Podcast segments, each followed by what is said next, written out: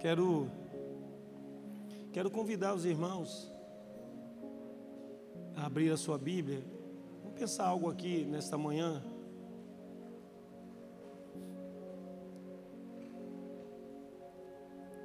Mateus capítulo 24. Quero pensar um pouquinho, irmãos. Eu creio que em outro momento, já tantos anos, né? Tantos anos que nós temos ministrado, né, aqui aos irmãos.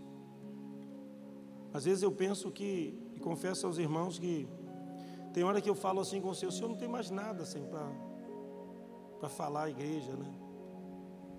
É melhor que outros preguem, né? que outros talvez tenham novas novos entendimentos, né? novas revelações. De repente, outro lugar precisa ouvir aquilo que os irmãos já ouviram tantas vezes, né?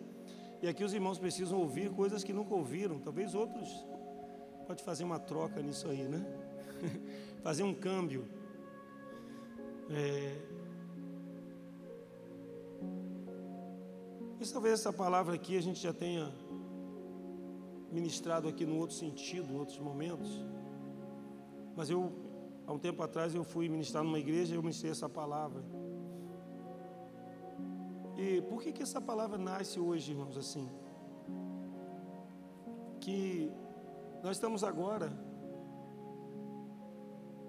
Esses dias aconteceram algumas coisas muito simultaneamente, assim, né? Tivemos uma catástrofe mais uma vez em, ali em Petrópolis, tão pertinho de nós, né? Mais de. Vai chegar mais de 230 pessoas, porque ainda Conta-se 200 mortos, mas ainda tem acho que 30 pessoas que não estão, estão desaparecidas. Né? Então, provavelmente, infelizmente, essas 30 pessoas também serão, se não achadas, elas morreram também. Os que, os que são do Senhor dormem no Senhor, esperarão a ressurreição.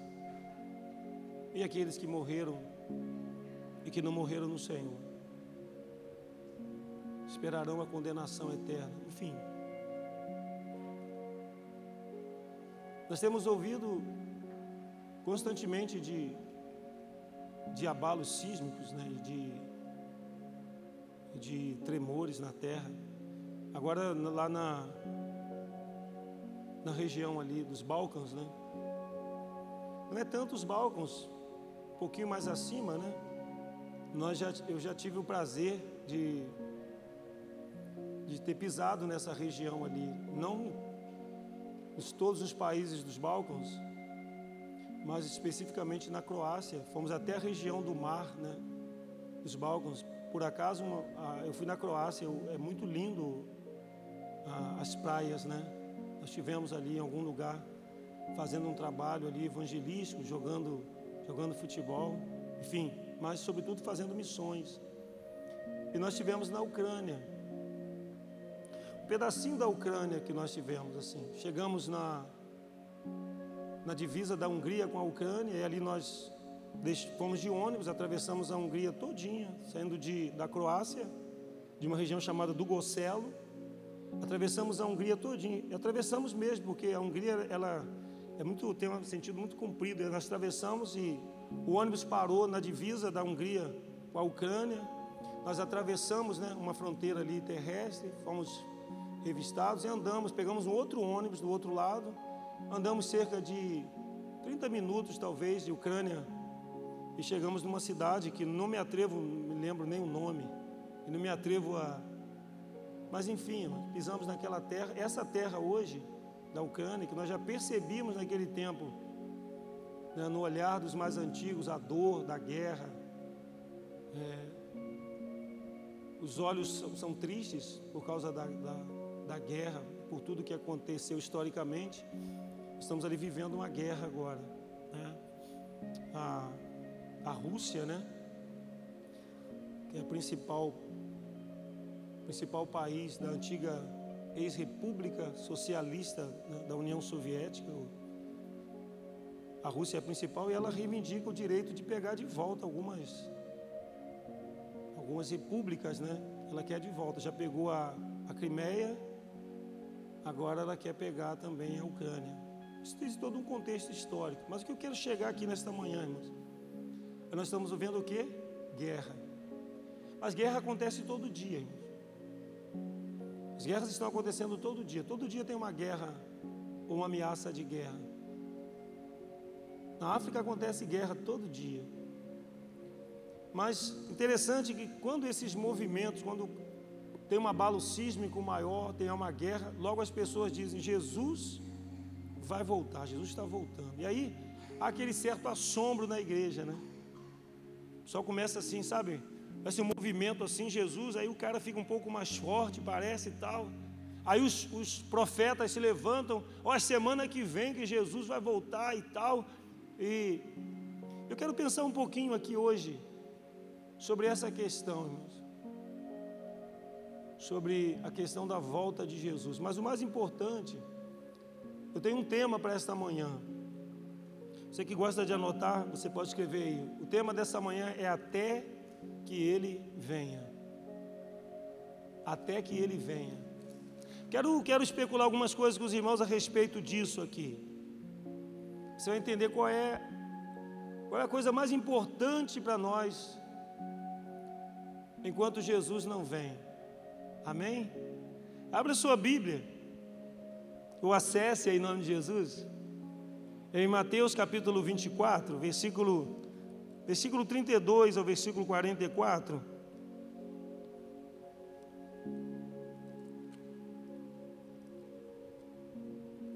Mateus capítulo 24, versículo 32. Guarde que o tema desta manhã não é Jesus voltará é, até que ele venha, porque ele virá. Amém? Diz assim o versículo 32 de Mateus 24: diz: Agora, aprendei uma parábola da figueira. Quando o seu ramo estiver ainda tenro e brotar em folhas, sabeis que o verão está próximo. Igualmente, quando virdes todas estas coisas, virdes todas estas coisas, sabei que ele está próximo às portas. Na verdade, eu vos digo, esta geração não passará até que todas estas coisas se realizem. O céu e a terra passarão, mas as minhas palavras não passarão. Mas daquele dia e hora nenhum homem sabe, não, nem os anjos do céu, mas unicamente meu Pai. E como foi nos dias de Noé, assim será também a vinda do filho do homem. Pois assim como nos dias anteriores ao dilúvio, comiam, bebiam, casavam e davam-se em casamento, até o dia em que Noé entrou na arca, e não souberam, até que veio o dilúvio e os levou a todos assim também será a vinda do filho do homem. Então, estando dois no campo, um será tomado e deixado o outro. Estando duas mulheres moendo no moinho, uma será tomada e a outra deixada. Vigiai, portanto, porque não sabeis a que hora há de vir o vosso Senhor.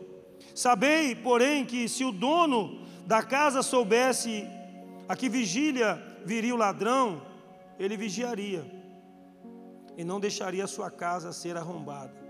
Por isso, estáis vós prontos também, porque a hora que não pensais, o filho do homem virá. Amém, amados? Então, amados, assim, existem muitas teorias a respeito da volta de Jesus. E existem teorias que dizem que Jesus não volta mais, que isso é conversa. Mas existem muitas teorias que falam a respeito da volta de Jesus, mas nenhuma certeza em relação ao dia. São muitas teorias. Então nós temos assim o que nós chamamos de correntes escatológicas. Não é o nosso propósito aqui discuti-las agora, dissecá-las. Vocês, irmãos, podem pesquisar depois, quem tem curiosidade disso, inclusive quando voltarmos às nossas escolas, isso é matéria das nossas escolas. São correntes escatológicas, pré-milenismo histórico, pré-milenismo dispensacionalistas, dispensacionalista, pós-milenismo, amilenismo. São chamadas correntes escatológicas que interpretam o que? Escatologia é o que? É o estudo das últimas coisas ou das coisas que virão. Essas correntes falam a respeito do estabelecimento do milênio, da tribulação, do paraíso, como vai ser o céu, quando vai ser. Aquela que diz que nós já vivemos o milênio, a milenismo. A milenismo, embora o nome possa soar como aquilo que é contra o milênio, ah, não, ele acredita no milênio, mas que o milênio já está acontecendo agora. Tem gente que crê que o diabo vai ser preso durante mil anos, Jesus vai reinar e depois vai ser pós-milenismo. Tem as suas ramificações, enfim. Mas veja, os irmãos podem pesquisar, são correntes chamadas o quê? Correntes de interpretação teológica, de escatologia. E o interessante é que se você, os irmãos, é, é, bom que você seja curioso em relação a isso, irmão. Coloca lá no, no Google, por exemplo, você vai ter lá é, sobre a volta de Jesus, você vai ver quantas pessoas já marcaram a volta de Jesus. Profetas, muitos profetas já Jesus vai voltar. Pessoal do Testemunho de Jeová, então, é especialista em marcar esse negócio. Já marcaram várias vezes. Aí Jesus não voltou. Eles marcam outra. E profetas evangélicos e estudiosos católicos, etc. e tal, muita gente já marcou a volta de Jesus. Só que eu acho que ele ainda não voltou. Se voltou, então nós ficamos. Você acha que Jesus já voltou? Irmão? Sim ou não? Não, né? Porque senão nós estamos perdidos. Eu acho que ele não, não voltou. E tem gente que diz que ele já voltou, irmão. Jesus já está na terra. Como isso? Então, assim, só para introduzir essa palavra. Mas o que podemos, irmãos, dizer hoje a respeito da volta de Jesus e do fim é que os sinais que apontam para o fim estão mais evidentes e intensos. O que Jesus diz é que, no texto que nós lemos, ele diz que se você consegue fazer leitura das coisas naturais, ele usa aqui a figura da figueira. Olha, quando começa a acontecer isso com a figueira, você começa a perceber que naturalmente está o que? Mostrando que o verão está chegando. O que Jesus nos ensina é que a gente precisa ler os sinais. E quanto mais evidentes e quanto mais intensos foram os sinais, fique sabendo que está mais perto. Então as pessoas dizem: ah, mas sempre houveram guerras. Sim, sempre houveram guerras. Sempre houveram pestes. Só que todas as coisas agora, irmãos, estão mais intensas mas ainda não é o fim. Então nós temos hoje sinais da natureza, irmãos. Mateus capítulo 24, versículo 7, versículo 29, vai falar sobre isso. É preciso ficar atento aos sinais da natureza. Cada cada dilúvio, cada movimento da terra, você vai percebendo. Então eu preciso ler sobre as guerras, Mateus 24, versículos 6 e 7. Então vocês vão ouvir sobre guerras, rumores de guerra. E sobre rumores de guerra, todo dia nós ouvimos sobre rumores de guerra. Todo dia tem uma guerra, todo dia tem alguém ameaçando alguém. E nesse aspecto agora que nós vemos mais, mais hoje, mais agora, mais presente, a Rússia já falou para a Finlândia e para a Suécia: não, não se metam. Não entrem para a OTAN. Porque senão eu vou atacar vocês também. E a Rússia falou para a Ucrânia: isso já vem, olha, fica tranquilo aí que eu deixo você de boa. Você fica aí na sua, não se meta com os Estados Unidos, não se meta com a Europa, não tente entrar para a União Europeia, não, não, não tente entrar para a OTAN. Eu deixo você aí, sempre ameaçando, isso é histórico. Eu vou invadir você. Esses rumores de guerra. Só que você ouve constantemente, se você buscar conhecimento, você vai ver, irmãos. Todo dia tem uma guerra na África. Existem países que estão constantemente em guerra e cada vez mais guerra. E esses sinais estão intensificando cada vez mais. Mateus capítulo 24, 11 fala de falsos profetas. Irmãos, nunca existiu tantos falsos profetas, não existiram tanto, tantos falsos profetas. Está cheio. E as pessoas vão embarcando. Porque mentira, irmãos, é aquilo que parece verdade. A mentira só emplaca quando ela tem aparência de verdade. E nesse aspecto, o diabo ele é especialista, ele é o pai da mentira, ele é o pai do engano. Mentira é engano, irmãos. E as pessoas vão embarcando nisso, irmãos. Se perdendo por causa dos falsos profetas. Mateus 24, 11 vai falar: e surgirão muitos. E a figura do original, irmãos, fala de algo exagerado.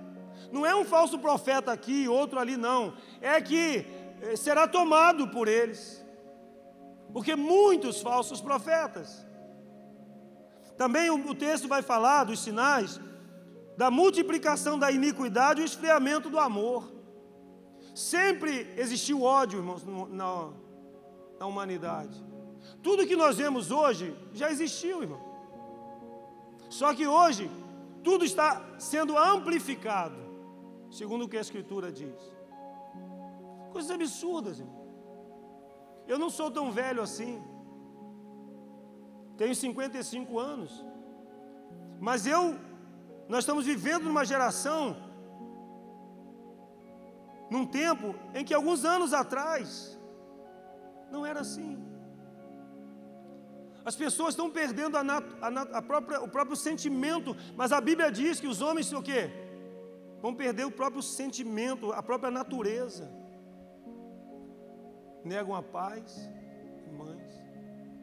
Quando éramos assim mais jovens, uma mãe largar um filho era algo raro, mas hoje é normal.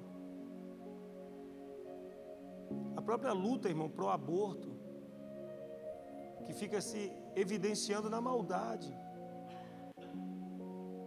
Entende isso? O desamor, irmãos. Eu já falei isso há um tempo atrás. Eu vi uma cena, irmãos, que prova o quão a vida humana está desprezada pelo outro. Um cadáver, uma pessoa morta, coberta por um, um plástico. Aqui, aqui é a varanda de um bar. E as pessoas comiam churrasquinho e faziam sua festa. Você entende isso? São, é a amplificação do mal, a amplificação do amor. Isso são os que nós estamos lendo, irmãos. À medida que nós vamos fazendo essas leituras e percebendo isso, nós vamos percebendo que esses sinais estão o quê, irmãos? Ficando cada vez mais evidentes e intensos. E quando isso mais intenso, perseguição, irmãos, a palavra de Deus fala em Mateus 24, 9 a 10, segura isso aí, que vão o quê? E vão perseguir por, com ódio, irmãos. As nações perseguirão a igreja. Está escrito aqui em Mateus 24. Confere na tua Bíblia aí se não é. Mateus 24, versículo 9 e 10, fala sobre perseguições. E vos perseguirão a vós, e terão ódio de vós mas chega uma hora, irmãos, em que toda, ah, mas é a nação unida, as Nações Unidas estão aí na nova ordem mundial. Mas isso, irmãos, já foi escrito, a, a palavra de Deus tem que se cumprir, irmãos. Há um governo que vem chamado governo do anticristo, está previsto, está escrito na palavra. O problema da igreja, irmãos, é que as pessoas estão tirando só pequenas porções. A Bíblia se tornou, irmãos, para muitos, uma caixinha de promessa que só tira aquelas promessas, mas não há um conhecimento da revelação da palavra, da totalidade do Evangelho. Sim, essas coisas eu vou falar para os irmãos aqui, mas só tira mas não há um conhecimento profundo da revelação de Deus. Fala do governo, irmãos. As nações vão perseguir a igreja, irmãos, por causa do amor ao Senhor. E muitos irmãos serão provados e embranquecidos. Muitos vão negar a fé, irmãos. Na hora da prova mesmo, é que nós vamos ver. Como diz uma canção do Cirilo, pastor Cirilo. É nessa hora é que nós vamos ver quem vive de glória ou quem vive de história. Quando você chegar numa nação e vão perguntar a você o que você qual é a sua fé, e você vai fazer o quê? Eu não tenho fé nenhuma. Porque você vai preservar, é nesse contexto que a palavra de Deus vai dizer: quem amar a tua vida, vai preservar a vida para a vida eterna. Aquele que me negar diante dos homens, também eu o negarei diante do meu Pai que está nos céus. Então não se engane, irmãos. Eu, não, eu acredito que nem os mais novos, nem as criancinhas que saíram aqui vão viver a intensidade deste sinal, dessa perseguição. Mas as outras gerações, irmãos. Mas o que, que vai ser da igreja daqui a algumas gerações, irmãos? Nós já vivemos uma geração fraca, irmãos. Nós vivemos uma geração sem compromisso, sem poder, irmãos. Nós vivemos uma geração de homens sem honra. Eu não falo aqui como melhor do que ninguém, não, irmãos. Mas eu sou pastor, estou à frente de ministério há, há mais de 30 anos. Eu me lembro do tempo ainda, olha só, não tem tanto tempo, em que eu chegava num lugar e quando eu falava que eu sou pastor, as pessoas quase reverenciavam você. Ainda experimentei essa época. Você é pastor? Caramba. Hoje as pessoas reverenciam quem conhece. Mas o título em si Pastor, pastor é tudo ladrão, tudo aproveitador, da inocência da fé das pessoas. Bispo, então, é ladrão duas vezes. Apóstolo, três vezes mais. Por quê, irmãos? Porque é desonra. São homens que amam a sua própria vida. Só falam em dinheiro, irmãos. Tem gente que você caminha com ele só fala em dinheiro tudo ele transforma numa maneira de você trazer dinheiro para eles. O negócio deles é conseguir arrancar dinheiro das pessoas para montar a sua própria e mostrar o seu próprio poder, o seu próprio império, sua própria honra. Mas tudo isso, irmãos, está escrito. O que, que nós sabemos então, irmãos? Fizemos uma leitura rápida aqui para você perceber os sinais. Quanto mais evidentes e intensos, mais perto está. Quando você, quando a, quando a, igreja começar a ser perseguida mesmo, irmãos, e os crentes começarem, os crentes, os cristãos verdadeiramente discípulos de Jesus, começarem a ser de novo colocados em prisões, ei, Jesus está perto. Enquanto a igreja estiver agradando as nações e todo mundo estiver aplaudindo a igreja, ah, essa igreja não está comprometida com o reino de Deus. Não está. Eu estou falando, nós somos igreja. Algumas coisas importantes. O que sabemos sobre a volta de Jesus? Aí, irmãos, existem algumas coisas que nós sabemos. E uma que nós não sabemos. Existem coisas que nós sabemos. Primeiro, a primeira coisa que sabemos sobre a volta de Jesus é que ela, é que ele ou que ela acontecerá. Amém? Eu só sei de uma coisa: Jesus vai voltar. Quem quer, diga amém. Quem quer, diga glória a Deus. Diga Jesus vai voltar. A Bíblia fala, irmãos, 360 vezes, ou cerca de 360 vezes, sobre a volta de Jesus. Ele reafirma várias vezes que ele vai voltar. Na leitura das Escrituras, nós vamos encontrar cerca de 360 referências sobre a volta de Jesus. A segunda coisa que nós sabemos, segundo Mateus 24, 37, Mateus 16, 27 e versículo 30 do mesmo capítulo 16, é que ela será repentina e gloriosa.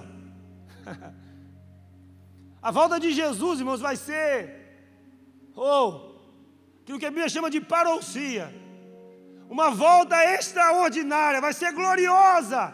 Ele vai vir na glória dos seus anjos. Às vezes as pessoas dizem assim, quando Não sei se foi qual ano aí agora que fizeram aí nas as escolas de samba do Rio e algumas outras que fizeram aí o, o diabo vencendo Jesus. Aquilo não é Jesus, irmão. Aquilo não é Jesus. Aquilo é um homem, um teatro. Aquilo é tolice. Ninguém arrasta Jesus. Ninguém, ninguém oprime Jesus, irmão. Ele se deu. Ninguém matou Jesus, irmãos. Ele se deu. Ele diz: Eu dou a minha vida e tomo de volta. Vocês não têm poder sobre mim, porque o meu Pai é que está dando esse poder. Mas se eu quiser, eu falo com Ele agora. E Ele envia doze legiões de anjos. Ele acaba com tudo. Mas eu estou me submetendo a vocês por causa do meu Pai, por causa da humanidade. Olha que tremendo isso, irmãos. Mas a volta de Jesus será repentina e gloriosa. Vai ser na glória, irmãos. Oh, aleluias! E deixa eu dizer uma coisa para você: naquele dia, se você não estiver mais na terra, você vai voltar com Ele. Diga glória a Deus. Quem estiver esperando, receberá Ele em glória, e quem já morreu, voltará em glória com Ele e seus anjos, aleluias. Glória a Deus. Uma outra coisa que nós sabemos sobre a volta de Jesus é que o dia e a hora ninguém não sabe. Nem ele, nem o Espírito Santo. Enquanto ministros na terra não podiam revelar. Os anjos não sabem. Não adianta perguntar a Miguel, não adianta perguntar a Gabriel, não adianta perguntar a qualquer arcanjo ou qualquer anjo, querubim, serafins, porque eles não sabem. O próprio Lúcifer não sabe. O filho não era permitido o filho revelar. Só o pai sabe. Só o pai. O dia e a hora será o dia e a hora em que o pai determinará. E ele já determinou essa hora, irmãos. No relógio de Deus a hora já está marcada, porque o Deus que conhece o passado, conhece o presente, é o Deus que sabe tudo, Ele é eterno. Oh, aleluias. Ninguém sabe. Portanto, irmãos, quando alguém marcar a hora, não creia. Vai ser no dia tal. Vai ser no dia que o Pai quiser. Só o Pai sabe. E a outra coisa que nós sabemos, irmãos, que disse que ela vai ser o que? Repentina, vai ser surpresa. Ele não vai anunciar antes, irmãos. Presta atenção nisso. Ele usa a figura do ladrão. Imagina se o ladrão liga para você. Olha, Jardel, semana que vem, à meia-noite, eu vou roubar sua casa. Ah, vou preparar uma armadilha para ele. No mínimo eu vou chamar mais Ruhu, Sani, Peninha e agora mais uma gatinha que está morando no portão lá em cá. Quer entrar? Botei o nome já. Botou o nome já era. Não vou nem falar aqui porque senão já era. Vou chamar mais 20 seguranças. Vou comprar uma arma de grosso calibre e vou vigiar o ladrão chegar. Ele vai entrar na minha casa, irmão? O ladrão te avisa, irmão? Ele vai o quê? De surpresa. Jesus falou: se o homem da casa soubesse o dia que o ladrão viria, o que, que ele faz? Ele coloca vigia. Portanto, o dia e a hora ninguém não sabe. Será surpresa. Portanto, o Senhor não vai avisar. Ó, semana que vem, crentes, se preparem. Aí todo mundo se santifica, irmão. Jesus está voltando, gente. Oh, meu Pai, gente. tirar essa roupa do mundo, botar a roupa. Vai ser surpresa. Pode ser agora.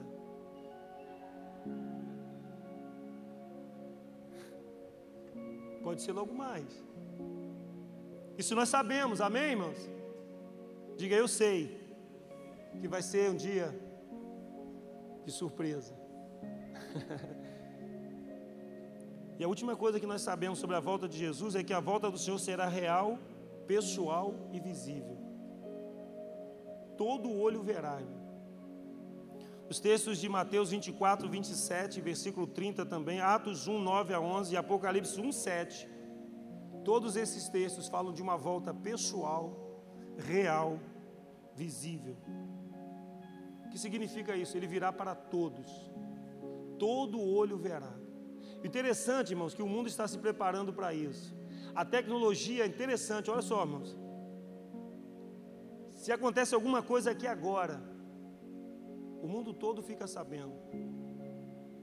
Através de um de um aparelho aí. Você filma, vai ser assim, irmão. Eu não sei onde Jesus, de onde Jesus, qual lugar. De repente Jesus vem sobre Israel. Aí alguém filmou, jogou na rede, o mundo todo vai saber. Rapidamente. Ele voltou. A própria mídia está se preparando para isso. Irmão. Toda a terra verá. Estou só especulando sobre isso. O que, ele vai fazer, eu não sei. De repente ele explode o universo todo e todo mundo sabe. Então ele não precisa disso. Estou dizendo que pode ser. Amém? Mas o interessante, eu quero chegar então no ponto, irmãos, principal da nossa ministração hoje de manhã aqui. Até que ele venha. O que, que nós percebemos aqui, irmãos? Podemos ler os sinais, podemos aprender com os sinais, podemos saber algumas coisas a respeito da volta dele, mas não sabemos o mais importante de todo dia a hora. O que sabemos é importante, gera fé. Mas o, o, que, o que é mais importante, irmãos, é o que fazer enquanto ele não vem. Amém? O mais importante, deixa eu dizer para os amados, mais importante do que conhecer os sinais, se é a minha visão, irmãos, mais importante não significa que o outro não tem importância. Significa que existe algo que é mais importante. Os outros têm importância, mas existe algo que é mais importante ainda. Importante saber sobre a volta de Jesus, que ela vai acontecer, como vai acontecer. Isso é importante, mas o mais importante de tudo é o que fazer enquanto ele não vem. É isso que eu quero que você guarde, você anote, você escute essa palavra depois. Você busque por ela. Primeira coisa, irmãos. Interessante, Jesus, quando subiu aos céus, disse que voltaria. Não disse dia e nem hora, amém? Mas nos deu comandos e instruções do que devemos fazer enquanto Ele não vem. Veja só, irmãos. Ele nos deu comandos e instruções do que devemos fazer enquanto ele não vem. A questão não é saber quando ele vem, mas o que fazer enquanto ele não vem. Primeira coisa, anote aí. Primeira coisa que você deve fazer enquanto Jesus não vem é estar preparado.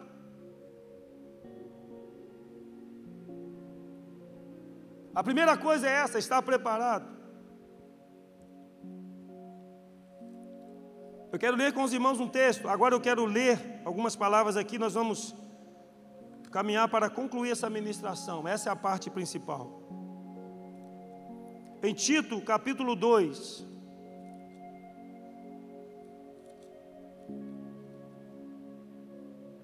Versículo 11.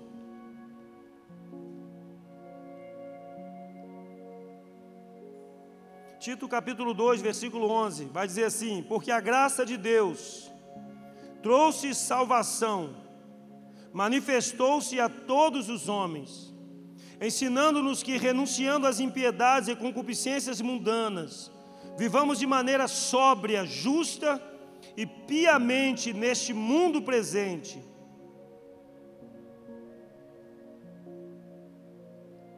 aguardando a abençoada esperança e o aparecimento glorioso do grande Deus e nosso Salvador Jesus Cristo. Olha aí, irmãos, o grande Deus e nosso Salvador. E aqui, doutrina do testemunho de Jeová já caiu por terra aqui, irmãos, que diz que Jesus não é Deus, né? A própria Bíblia deles traduz assim também, Novo Mundo. Está dizendo aqui que Deus é Jesus e que Jesus é Deus. o qual se deu a si mesmo por nós. Aí que eu falei, irmão, o qual se deu a si mesmo. Ninguém tirou, ele se deu, ele se entregou. Para nos remir de toda iniquidade e purificar para si um povo peculiar, zeloso de boas obras. Estar preparado, irmãos. Uma vida rendida ao Senhor, irmãos. Uma rendição incondicional. Novo nascimento Fé em Cristo como único e suficiente Salvador e Senhor. Deixa eu fazer uma pergunta, irmãos, a você que está aqui hoje e a você que posteriormente está ouvindo essa palavra agora que vai ouvir. Você já se rendeu ao Senhor, irmão? Verdadeiramente, pensa um pouquinho sobre isso aqui. A tua vida é uma vida rendida ao Senhor. Uma rendição incondicional, dizer, Senhor, a minha vida Usa como o Senhor quiser, onde o Senhor quiser, como o Senhor quiser, a hora que o Senhor quiser, com dor. Eu não busco, Senhor, a minha satisfação, mas eu busco fazer a tua vontade. De gente, irmãos, que não se habituou com o ambiente religioso, mas gente, irmãos, que embora esteja no ambiente religioso, são vidas que estão totalmente disponíveis para o Senhor. Uma vida rendida, uma vida que se rendeu ao Senhor com uma condição incondicional. Não tem condição para Deus. A minha vida é tua, Senhor. Pertence ao Senhor. Gente que nasceu de novo, irmãos. Um nascimento espiritual. E por isso pode experimentar o poder do reino, ver o reino. Que não simplesmente gostou do ambiente da igreja e que por isso busca cada vez mais se satisfazer dentro dos ambientes religiosos, como alguém que consome, que está buscando consumir algo para preencher a sua alma, sempre buscando algo. Mas é gente que, como diz a palavra, gente que quando bebeu da água de Jesus não tem sede mais porque ele disse que quem come a minha carne não tem fome, quem bebe meu sangue não tem sede. O que, que ele fala sobre uma identificação espiritual que preenche o homem completamente? Este homem não tem mais ausência de Deus, porque Deus agora veio habitar nele. Ele se tornou um com Deus. Esse é o primeiro ponto, irmãos. Enquanto Jesus não vem, está preparado. Está preparado não tem a ver com religiosidade. Não tem a ver o que hoje eu estou, perdi minha salvação, amanhã peguei, não. É alguém que está preparado definitivamente, que se tornou filho de Deus, porque nasceu de novo. Gente que entende a graça de Deus, que lhe fez filho, e quem é filho nunca mais deixa de ser. Não, não se amedronta de perder a salvação, porque sabe que não perde aquilo que ele não conquistou, mas que ganhou pela graça que Deus olhou para ele e disse: Você não presta, mas eu te amo e te salvo porque é minha graça. Ninguém consegue compreender e entender isso, porque se baseia somente na vontade de Deus. Mas que entendendo essa graça se rendeu a Ele e disse: Senhor, a tua graça é tão tremenda que eu me rendo a essa graça, eu sou do Senhor para sempre. Nada nem ninguém vai me tirar do Senhor, porque agora eu sou teu, eu sou tua. Desesperadamente teu, totalmente teu. Gente que colocou a fé em Jesus como o único e suficiente Salvador e Senhor. A fé não está na igreja, não está no pastor, não está no bispo. Portanto, essa fé é firmada em Jesus como rocha. Ninguém desvia uma pessoa assim, irmãos nem ausência de pastor, nem presença, nem ausência de irmão, nem cara feia de ninguém, porque essa é uma pessoa que está pronta, porque pronta ela está, porque entregou-se a Jesus, não se entregou a um sistema, não se entregou a homem, mas se entregou ao Rei. Oh! Por que, que tanta gente se desvia? Oh, eu estou desigrejado, decepcionado com a instituição. Eu não tenho nada a ver com o que os outros estão fazendo. Eu só tenho a ver com Jesus. A minha visão é da cruz, a minha visão é para Ele. Por isso o autor de Hebreus diz: olhando firmemente para Jesus, o autor e o consumador da fé. Ele não diz para olhar para Pedro, nem para Paulo, nem para Jardel, nem para Ricardo, nem Márcia, nem Hélio, nem Beto, nem Simone, nem Anderson, nem Cris, nem Beto, nem Amanda, nem Luísa. Mas ele diz para você olhar para Jesus. É isso que nós devemos fazer enquanto ele não vem. Está preparado nele. Quer vivendo, disse Paulo, quer morrendo, eu sou dele. Também sei que nada vai me separar do amor de Deus que está em Cristo Jesus. Qual é a segunda coisa? A segunda coisa, nós já falamos aqui no, nas entrelinhas, é estar vigilante, irmãos. Se você não sabe o dia, se você não sabe a hora, é necessário você estar atento e vigilante. O que, que significa estar vigilante? É estar posicionado. Mateus 24, 45 a 51 e 25, de 1 a 13, vão falar de parábolas que falam sobre vigilância, irmãos. O capítulo 25 de Mateus vai falar dessa parábola. Que o reino do céu será semelhante a dez virgens que, tomando seus lampiões saíram ao encontro do noivo. Essa é uma parábola de vigilância, porque está no contexto da volta.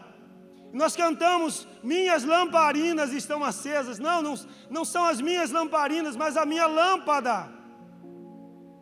A minha lâmpada está acesa. O que significa uma lâmpada acesa? Não é uma lâmpada na mão, mas é a própria vida que está com fogo e com a glória de Deus. Não é uma lâmpada na mão, mas é a vida sendo lâmpada. A canção é bonita, vamos continuar cantando. Mas o que a parábola nos ensina, uma parábola de vigilância. Alguém que pegou óleo, que compra óleo, que mantém a lâmpada, que mantém a vida acesa, que não deixa a sua própria luz se apagar, que não morre espiritualmente, mas que quando tem falta de azeite, que sente que o teu fogo está apagando, ele vai e compra. Ele compra onde? Ele compra em Jesus, ele compra no Espírito, ele compra no culto, ele compra no monte, mas ele está sempre buscando azeite. Mas aqueles que não estão preocupados com isso. Mas o mais de tudo, a lâmpada acesa significa alguém que entendeu a graça, que possui a luz que não se apaga Portanto, esse pode cantar que a sua lamparina já está acesa, que já colocou as vestes brancas. Colocar vestes brancas, eu entendo, irmão, que é aquele que, ao cometer pecados, e todos nós cometemos, não se rende ao pecado, mas luta contra o pecado e diz: o pecado não terá domínio sobre mim, eu vou tirar isso de mim, o sangue vai me purificar, e eu vou colocar vestes brancas outra vez, porque Jesus pode voltar. E eu não quero que ele me encontre sujo, porque eu sou noiva que ama o noivo. Eu quero ter as minhas vestes puras e limpas. Eu não quero entrar na glória, ainda que disse Paulo: todavia alguns entrarão e serão purificados pelo fogo. Não, eu quero entrar na glória sem precisar de fogo nenhum.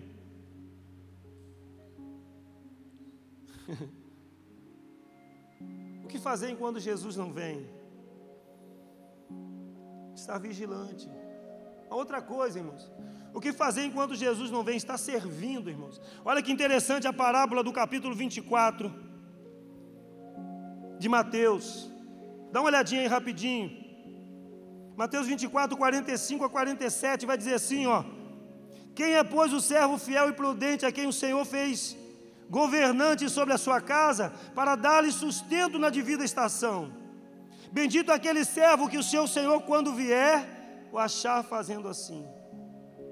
Na verdade vos digo que ele fará governante sobre todos os seus bens. Mas se aquele mau servo disser ao seu coração: Meu senhor tarda em vir, e começar a espancar os seus conservos, e a comer e a beber com os beberrões, virá o senhor daquele servo no dia em que ele não espera, e na hora que ele não sabe, cortá-lo-á pelo meio e destinará a sua parte com os hipócritas, e ali haverá pranto e ranger de dentes. Isso é uma parábola de serviço, irmãos. No capítulo 25, do 31 a 36, vai falar: quando o filho do homem vier na sua glória, todos os santos anjos com ele, então se assentará no trono da sua glória. E ali vai, vai comparecer todo mundo.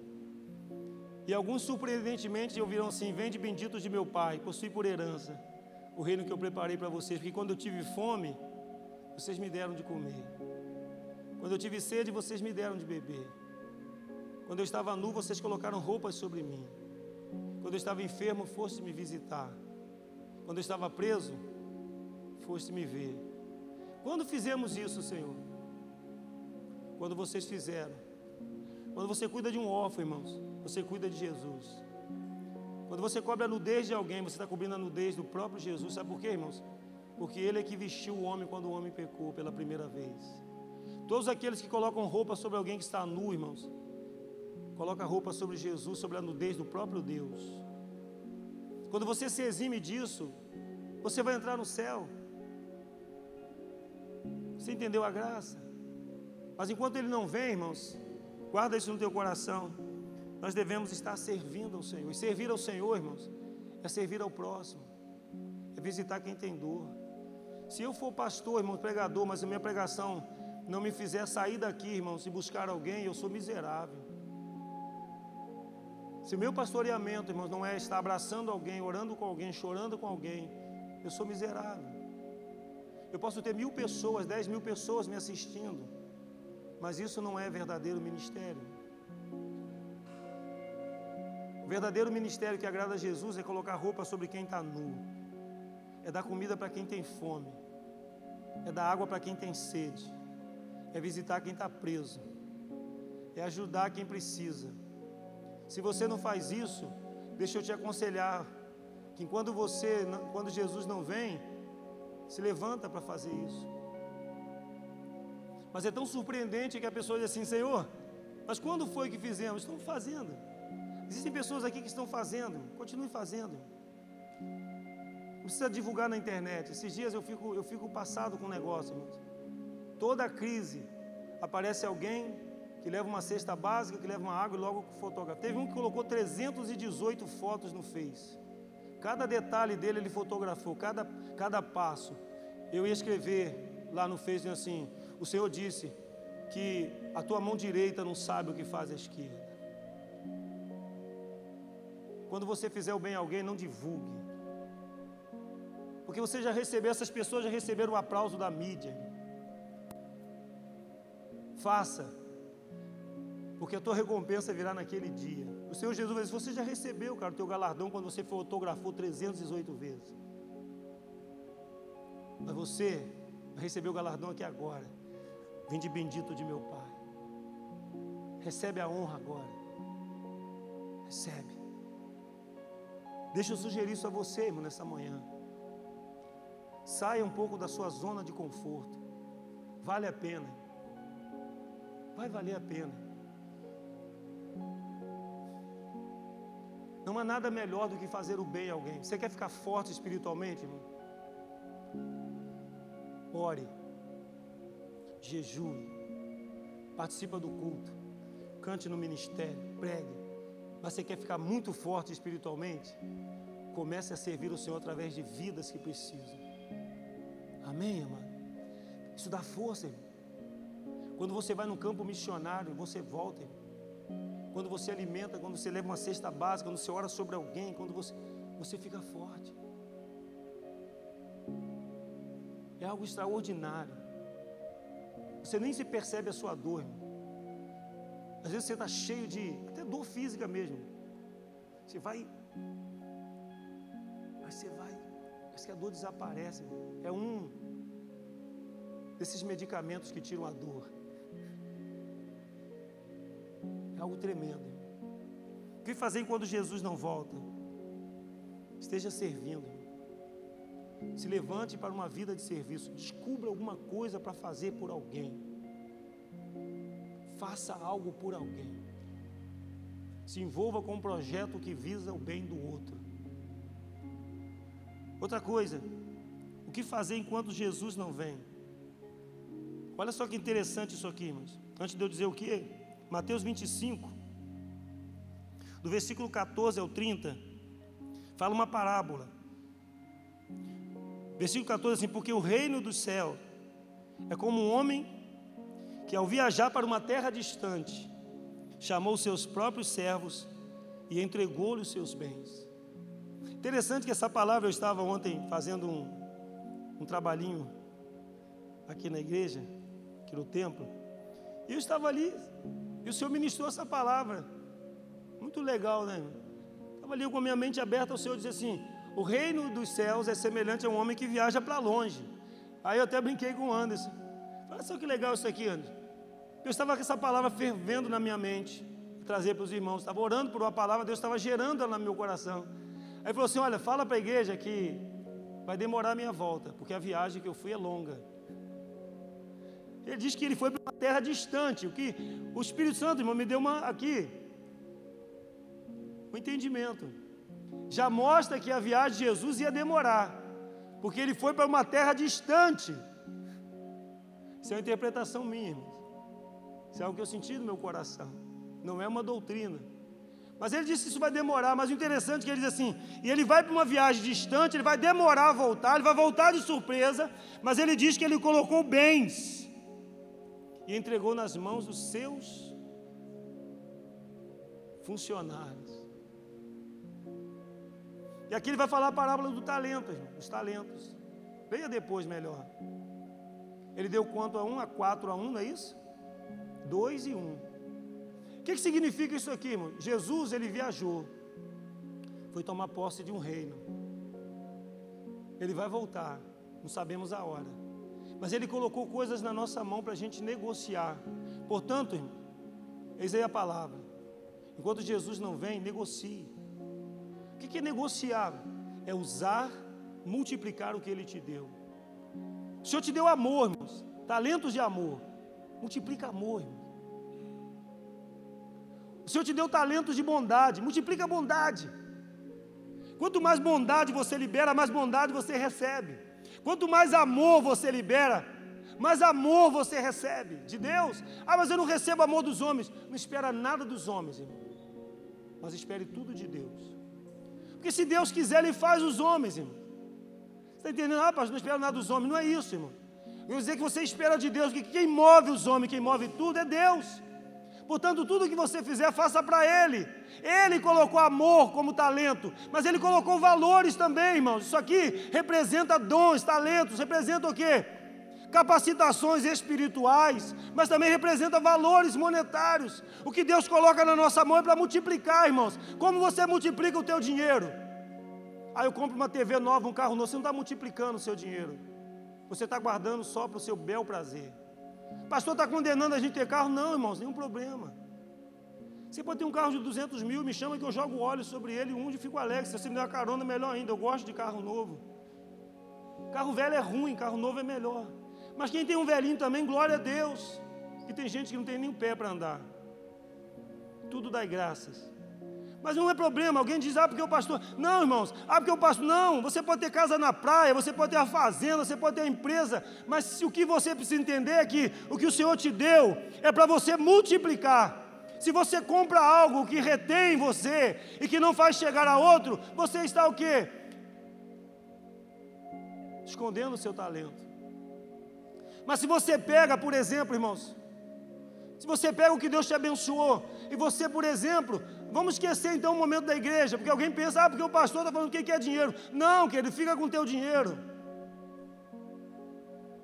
Faça uma coisa: existe uma instituição mundial chamada Médicos Sem Fronteiras. Dê uma oferta mensal.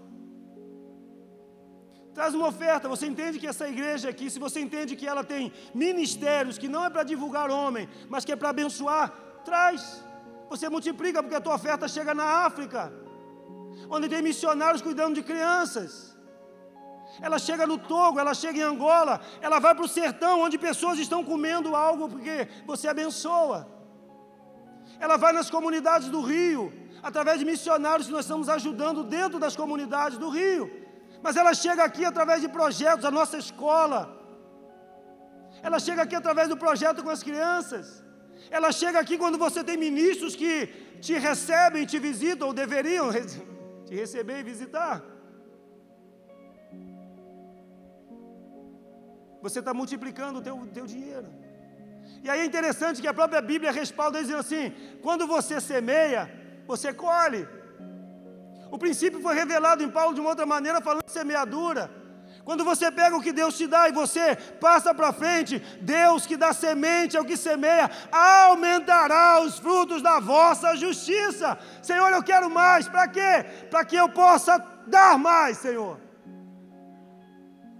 Se o Senhor me aumentar no meu trabalho, Senhor, eu aumento a minha semeadura. Se o Senhor me der mais, eu aumento mais. Se o Senhor me honrar mais, eu honro mais. Se o Senhor me der mais talentos de amor, eu vou amar mais. Senhor, eu não quero ódio. Não, Senhor, eu sepulto o ódio, mas eu desenterro o amor, porque não vou deixar sepultar os talentos que Deus me deu.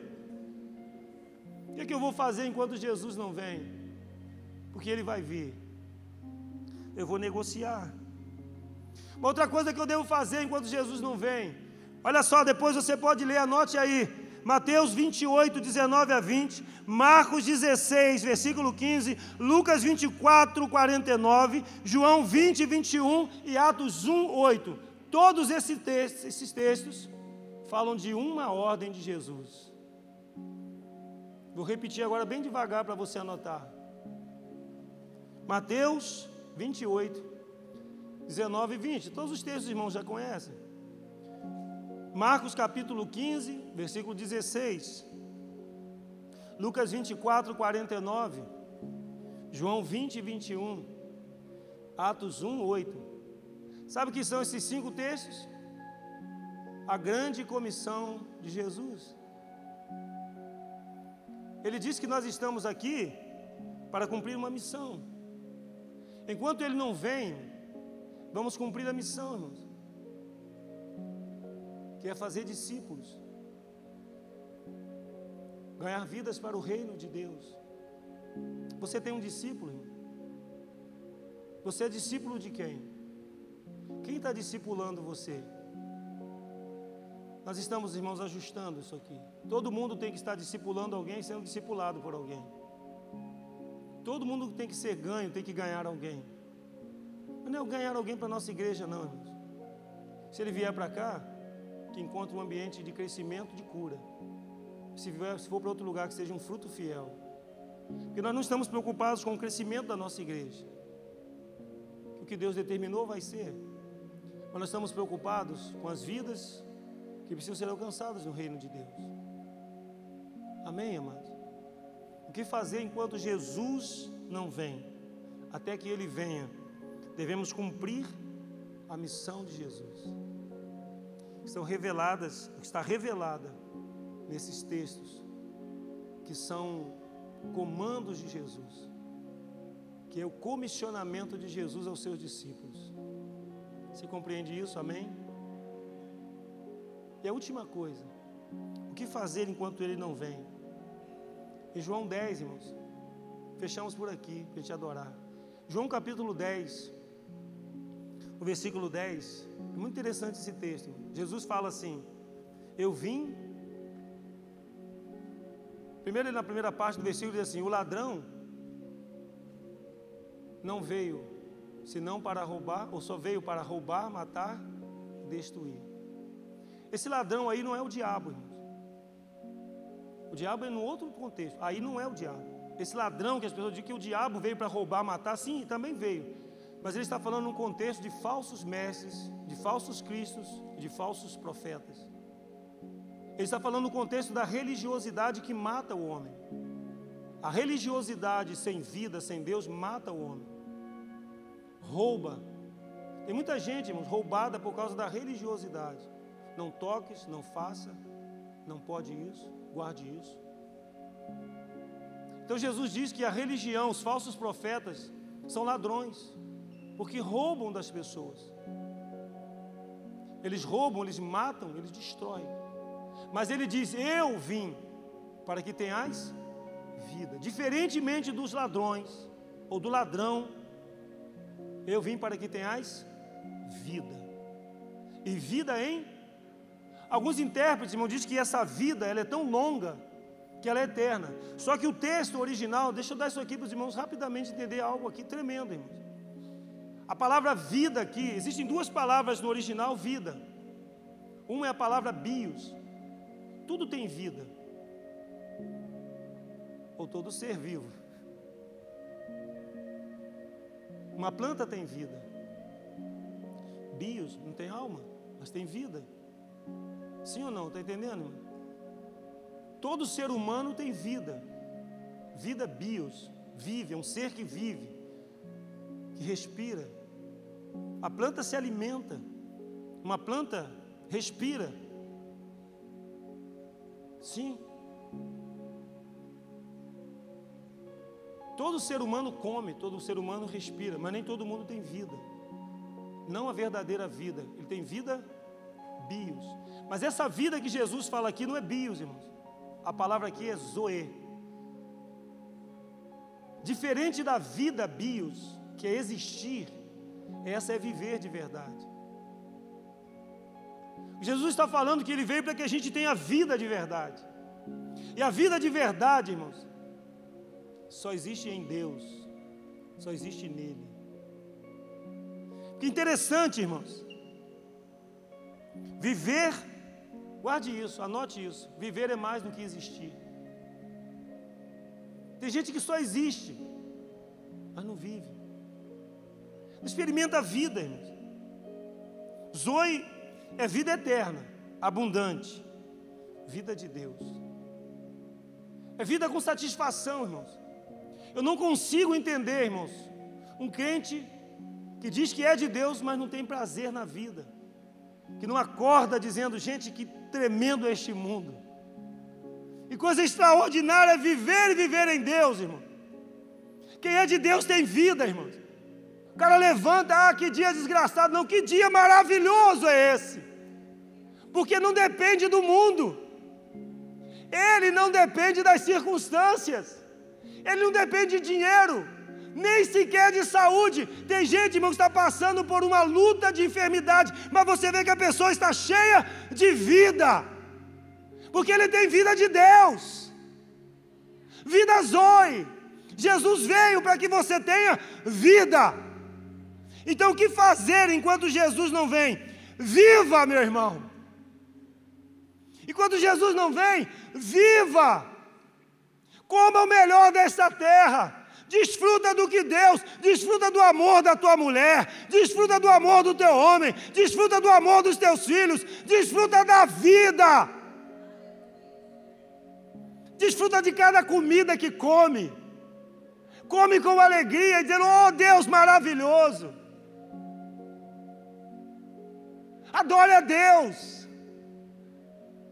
Levanta e anda. Oh! Tem gente que está comendo, mas.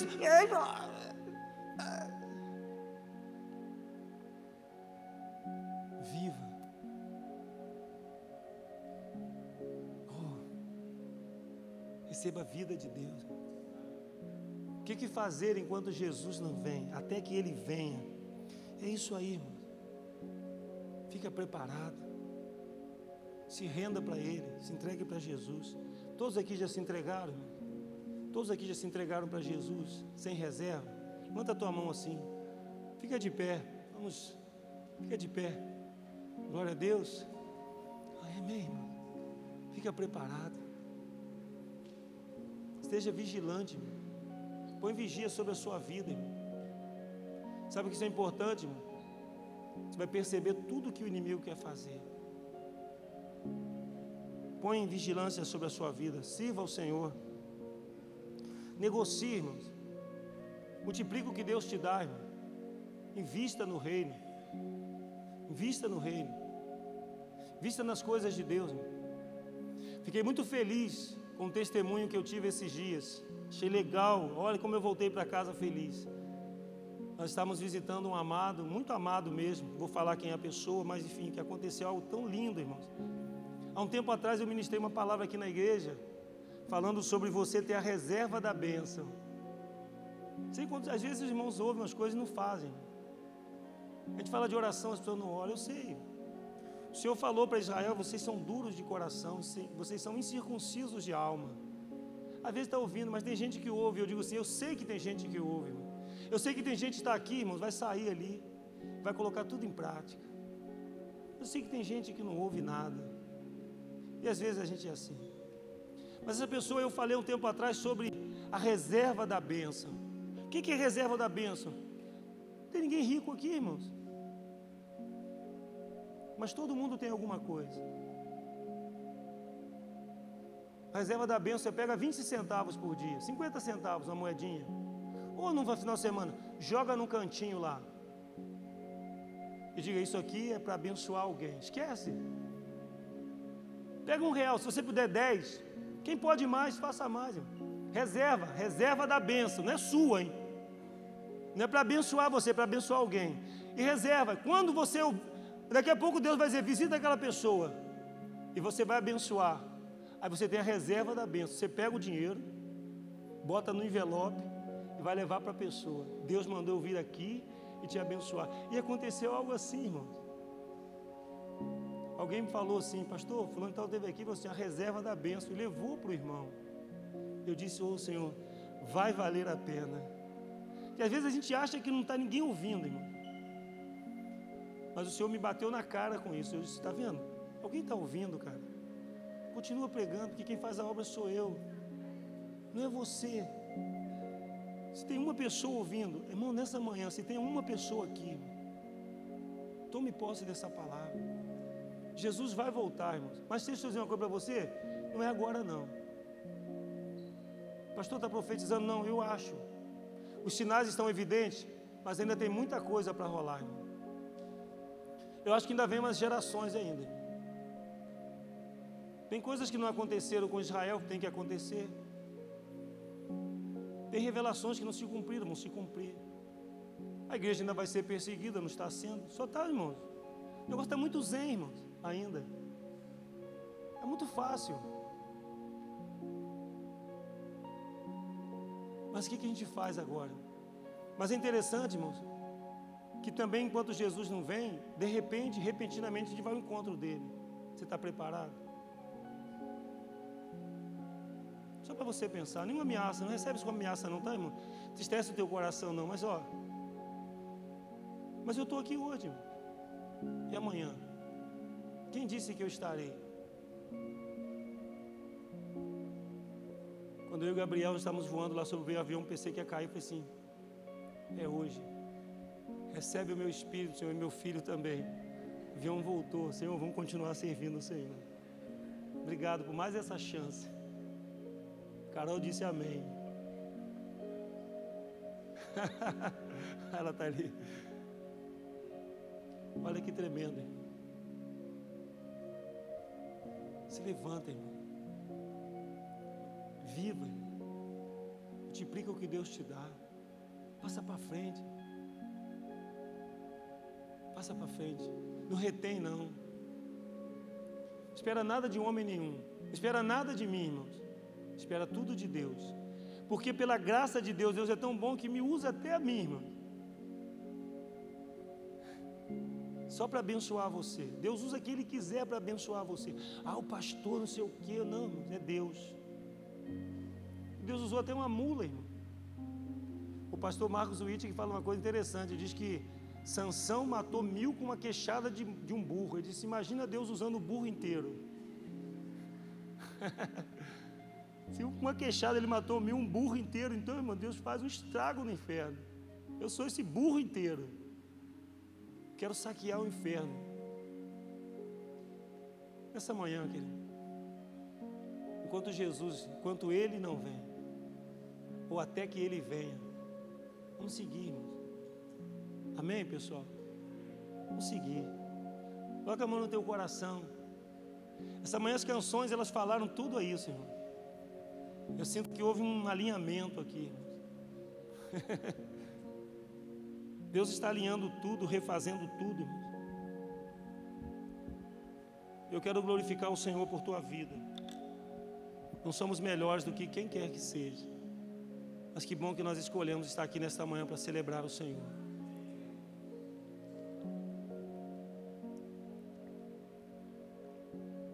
Faz uma oração, Senhor, nessa hora. Diga para Ele que você se rende, ou que já está rendido. Fala para o Senhor, o Senhor sabe de tudo, Senhor. Como Pedro, nós oramos assim: Senhor, o Senhor sabe de tudo. O Senhor sabe que eu te amo. O Senhor sabe que eu já me rendi a Ti. Mas o Senhor sabe que eu sou fraco. E o Senhor me ajuda. O Senhor sabe que eu te amo, embora o meu amor não seja perfeito. E eu estou aqui nesta manhã por causa do meu amor por Ti. Senhor, também o Senhor sabe, Pai, que eu tenho sido em algum momento egoísta. Então quebra o meu egoísmo. Meu egoísmo, Deus, é resultado do meu medo. Então, Senhor, quebra o meu medo. Liberta-me de mim mesmo. Pois eu quero, Deus, servir ao Senhor. Eu quero te amar e amar o meu próximo. Senhor, eu quero fazer sem ser visto. Eu quero amar sem receber honra nenhuma dos homens. Porque minha honra é honrar o Senhor. Meu coração deseja te adorar, Senhor. Meu coração anseia por ti. Senhor, tu sabes que eu estou passando por lutas agora. Mas eu sei que o Senhor é o meu Senhor.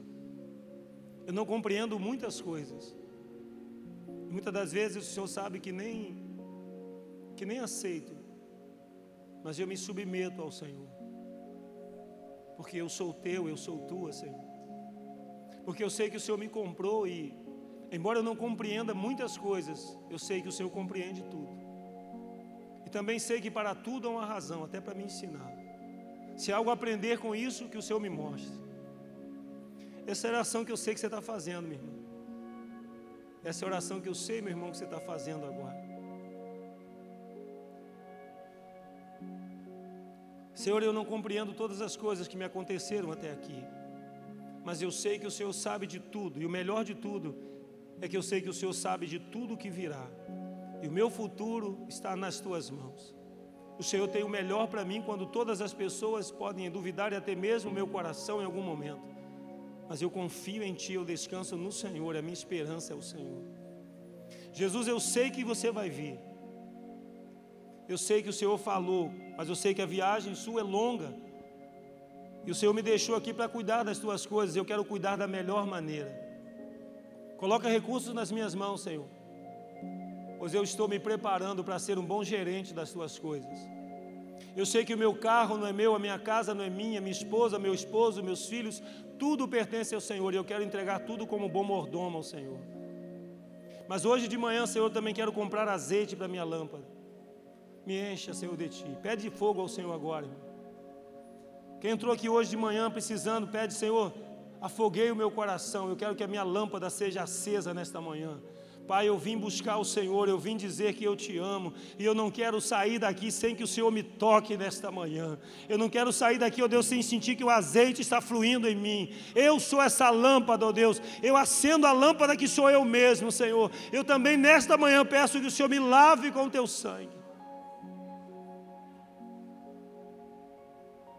Porque eu não sei quando o Senhor vem. Mas quando o Senhor vier, se eu estiver na terra, eu quero estar pronto para te receber entre os milhares. Senhor, me dá força, Senhor, quando o mal vier, que eu não negue ao Senhor. Quando as tentações vierem, que eu seja resistente, que eu seja forte para permanecer de pé. Senhor, e se eu cair, me levanta. Pois eu sou totalmente de Ti, dependente de Ti. Pai, nesta manhã, em nome de Jesus, eu oro. Para que o Senhor, mais uma vez, abençoe os Teus filhos. Que o Senhor estenda a tua mão, Deus, com graça, com bondade e misericórdia sobre os teus filhos e filhas que estão aqui. Senhor, se alguém entrou aqui fraco, ele saia forte. Se alguém entrou desanimado, que ele encontre ânimo. Mais uma vez nós oramos que se abra, o Deus dos céus, mas que se abram também as portas na terra. Que venham respostas, que venham a bênção, Senhor. Mas que hoje, ó Deus, que o teu filho viva, Senhor Ó Senhor, dá a ele o entendimento de que não lhes faltará nada, pois de tudo o Senhor supre. Receba a vida de Deus nesta manhã. Viva a vida de Deus nesta manhã, a vida poderosa de Deus. O Senhor te deu vida Zoe. E eu ministro essa vida sobre ti. O ladrão ministra a morte. O ladrão castra os sonhos, rouba a paz gera morte, mata, rouba e destrói. Mas hoje de manhã, como ministro dessa palavra, eu ministro vida sobre você, vida de Deus. Receba nesta manhã, viva o que você já recebeu. Jesus disse: Eu vim para que tenhas vida e vida em abundância. Vida de Deus, vida de Deus. Mais do que existir, viva. Mais do que respirar, viva. Mais do que simplesmente estar na terra, viva. Seja nutrido. Você foi colocado na videira para receber vida de Deus. Aleluias. Que a tua adoração agora, nesse momento, seja resultado disso. Para a glória dele é que eu oro e te abençoo, em nome de Jesus. Amém, amados?